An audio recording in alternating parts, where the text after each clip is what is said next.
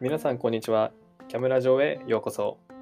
キャムラジはコーチングスクールキャムの代表やスタッフが社会で活躍するプロフェッショナルとともに葛藤や生き方について考えていく番組です。今週は、えー、先週に引き続き組織開発×コーチングイベントでの対話をお届けする形になります。改めてこのイベントではコーチングスクール代表の本木さんと、えー、キャム受講生で、えー、組織開発に携わっているホーリーさん、また、えー、自社でティール組織の視点から、え組織開発に取り組んでいる拓也さん、このお二人をゲストにお迎えしています。えー、これから聞いてもらうのは、その中で、えー、組織開発における可能性、またその可能性の最大化とは、みたいなところを話してもらっています。はい。では、ぜひお楽しみください。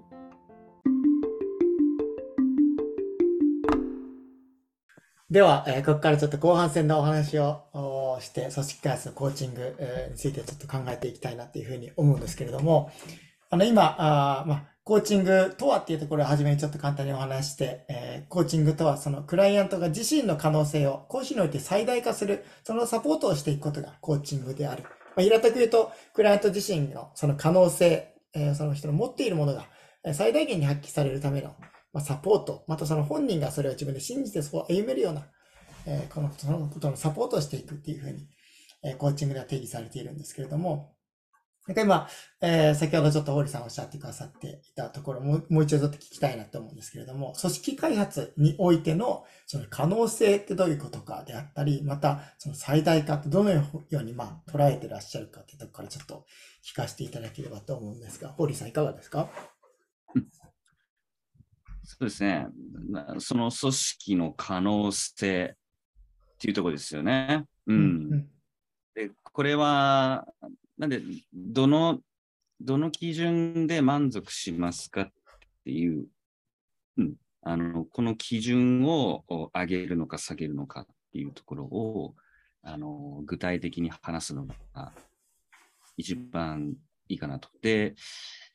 この基準っていうのが、やっぱり、その、予感ですけども、あの上層部で思ってる基準と若手社員で思ってる基準っていうのが、うん、まあ、あの、一致してることはほとんどないですね。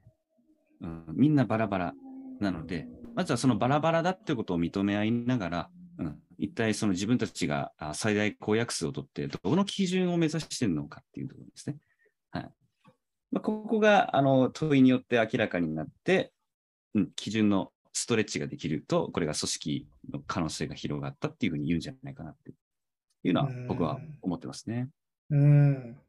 いいですね。なんか、あの、イメージとしてはよくそのような、まあ、えー、組織として目指していきたい基準、まあ、ゴールであったり、どこまでいけると思っているかみたいなところだと思うんですけど、イメージとしては結構上層部の人たちが、まあ、話し合って決めていくような、うん、そのようなイメージあるけれども、今、若手のその方々も巻き込んでいきながら、組織として、まあ、そこの、えー、ある意味視点の、えー、違いも尊重しつつ、対話でそこをより、えー、高め、広げていく、えー、膨らませていくっていう、そんなプロセスが、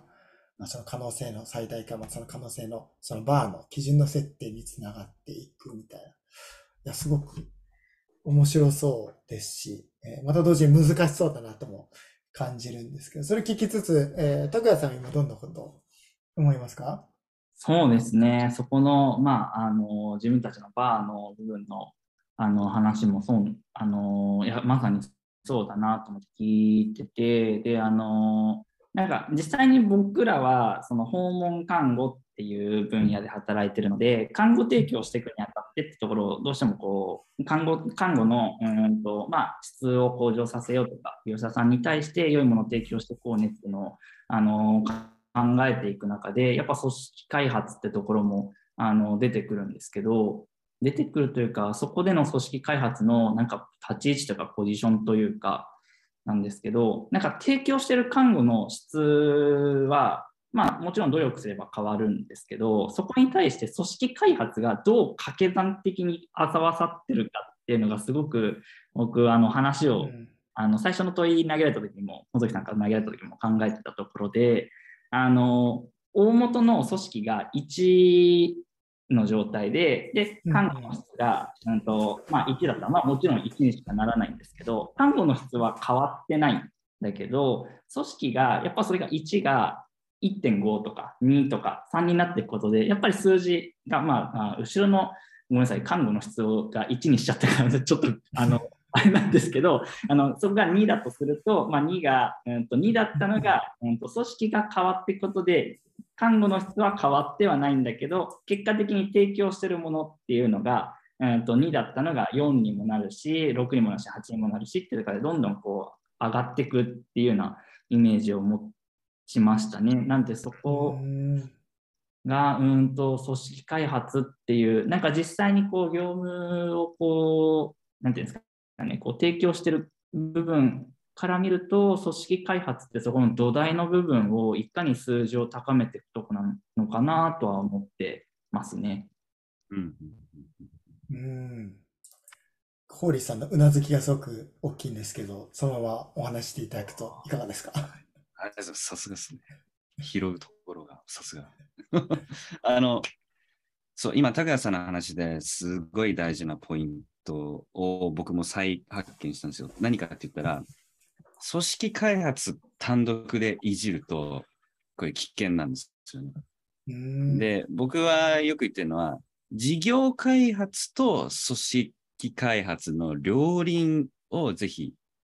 扱っていきましょうと。まあ、もっと言うと、事業の再現性を高めるために組織開発をしましょうってことは結構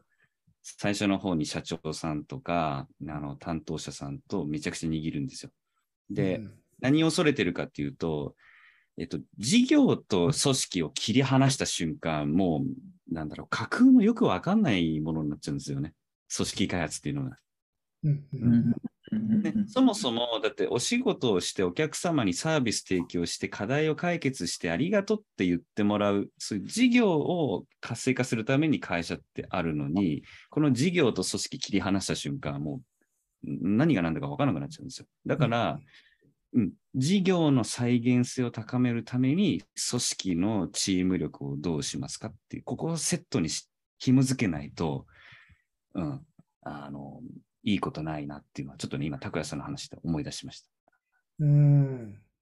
あ、でもまあ、すごく聞いてて、イメージ湧きやすいですし、すごく、あの、その対話がよりシャープになっていきそうだなっていうイメージがあって、あの、コーチングの中でも、その、えー、提供したい価値やその先にある価値を意識しているがゆえに、自分だったらここは本当はあの、それこそ先ほどの海の話とか傷の話をするとしたら、自分自身では続きにはいかないけれども、でも、あそこの、で、自分で決めたと言いますか、えー、その、うん、えー、事業開発やその、えー、提供していく価値ゆえに自分が変わんなきゃいけないことは、まあ、明るみに出たりとか、組織としてその体質が改善されていかないと、本当の意味で、あそこであの提供していくその事業の価値にえー、到達しないよね、みたいな。逆になんかブーメランのように カーンと返ってきて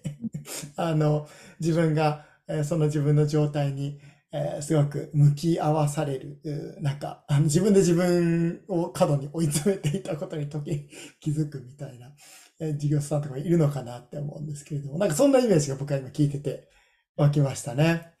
うん。なんかそういう場面もなんか、堀さんの中では、えー、いろんなあ企業様がサポートされている中で、えー、浮かぶイメージですかね。そうですね。もう本当に悔しいプロジェクト、あの、こういう仕事してでも失敗することってあるんですけど、うん、あの僕の失敗例、悔しいプロジェクトの例は大体そうでした。つまり僕が事業のことを不勉強、お客様のね、事業不勉強がゆえに、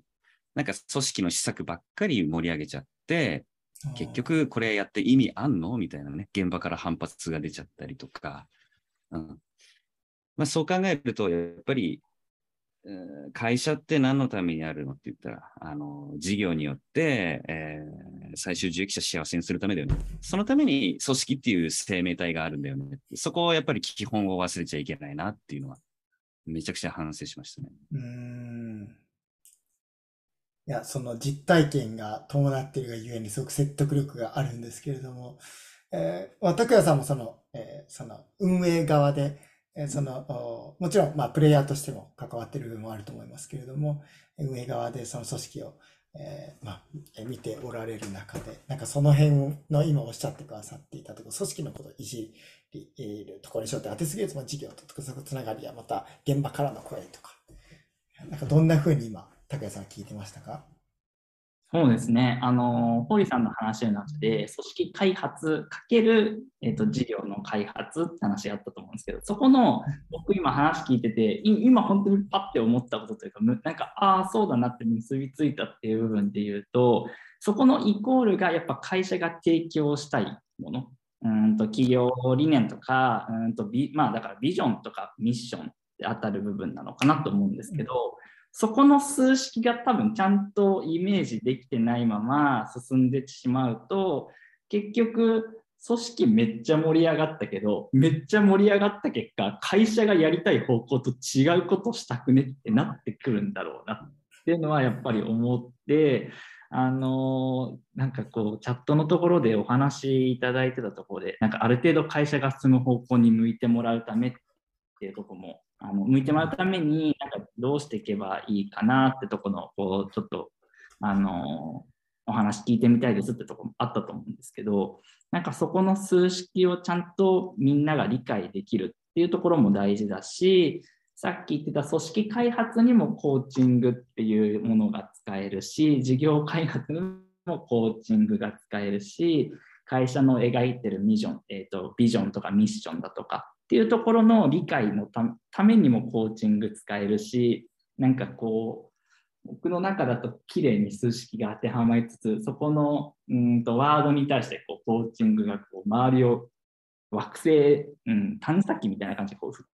ううようようようよしてるような、あの、なんかこうイメージができて、ああ、もう僕の中ではすごく勝手に満足してる時間になってるんですけど。でもそこが多分崩れちゃうと本当にうまくいかないことが増えてくるのじゃないのかなってなんか今聞いてて思ったんですけどこのままなんかホーリーさんに投げ返してみてもいいですか？あもう最高ですね。そう、それ僕もなんで組織開発考えるときめちゃくちゃシンプルにミクロ化するんですよ。例えば野球部だったらどうかなって話とかね。中学校の野球部だったら。で、今、拓也さんの話を、えっと、中学校の野球部に例えると、えっとね、授業には興味ないけど、組織開発頑張ってる野球部っていうのは、例えば、野球は好きじゃないんだけど、めちゃくちゃバーベキュー行ってる野球部みたいなもんなんですよ。で、そんな野球部が勝てるわけないでしょとか、で、また練習しようとやると、いや、練習めんどくせえからさ、遊び行きましょうよとかなっちゃうで、そんな野球部はやっぱりファンはつかないし、うん、あのエンゲージメント下がっていくと思うんですね。つまり、やっぱり野球部を強くするんだったら、まず野球好きにならないとってことですよね。だから、自分たちの事業ラブになりましょうよ。自分たちがやってることラブになって、そのラブをどうやってね、再現性高めるのか、この仲間の、えー、力をもっと出し合って、価値出していくのかっていうところに組織開発、コーチングを使っていく。そういうのがめちゃくちゃ大事ですよね。あ確かになるほど、なるほど。確かにな。その、その確かにっていうのはなんか今何を噛みしめられたんですか？あの、本当に自分たちが授業を好きになるってまさにそうだなってそう思ってて、各個人がやってる仕事だとか、向き合った仕事っていうツールを通して地域とか社会とかに何をこう提供してるのかっていう部分だと思うんですよ、本来って。なんかあななんかこう看護師だから看護を提供してるわけじゃなくて、その人に、うんと、より良いこう生活を送ってほしいだとか、うんと、よりこう、なんて言えばいいかな、うんと、看護で言うと、その人らしい、病気があっても、その人らしい生活を送ってもらえたら、その人がその人らしい生活を送ってもらえるために、じゃあ看護師っていう仕事ツールを通してその価値を提供してるって思うんですけど本当にその各個人のプロフェッショナル意識持って絶対に仕事って向き合ってくれてるはずでそこに対してもうとやかく言うのセンスないなって今すごく思って。もう、いや、気をつけないとなってすごく、ね、なんかこう、まあ、そんなにガミガミ言ってるわけじゃないですけど、やっぱりそういったところって、こっちが良かれと思って、こうした方が絶対良くなるって思って、やっぱ言ってること、多分それが間違ってるわけじゃないとは思うんですけど、それがこう、いい方向に動くかどうかっていうのはやっぱり関わり方だとか、相手に対してどういう思いを持って、あのその言葉を投げかけてるのかっていうこう姿勢とか態度に絶対現れてるんだろうなと思って、いやー、なんかそのその仕事をより好きになってもらう、そのチームをより好きになってもらうために、いかにその、うんとまあ、バックオフィスだったりだとか、その経営になってる人、その事業にうんと関わってない人がどうサポートしていくのかっていうのを本当にあ考えなきゃいけないし、そこに対してあの現場にリスペクトを持たなきゃいかんなっていうのを改めて思って、いやーって言ってうなずいてました。素晴らしいね。ちょっと一個だけそこあの補足させていただくと、今度、じゃあ事業ラブすぎるとどうなるかって言ったら、私の野球は私の野球ですみたいな。そういうチームなんですよ。私の守備を皆さん見てくださいみたいな個人プレーになっちゃうから、そういう場合はやっぱ組織開発に振ります。つまり、このチームでなきゃいけない理由ってなんだろうねみたいな。うん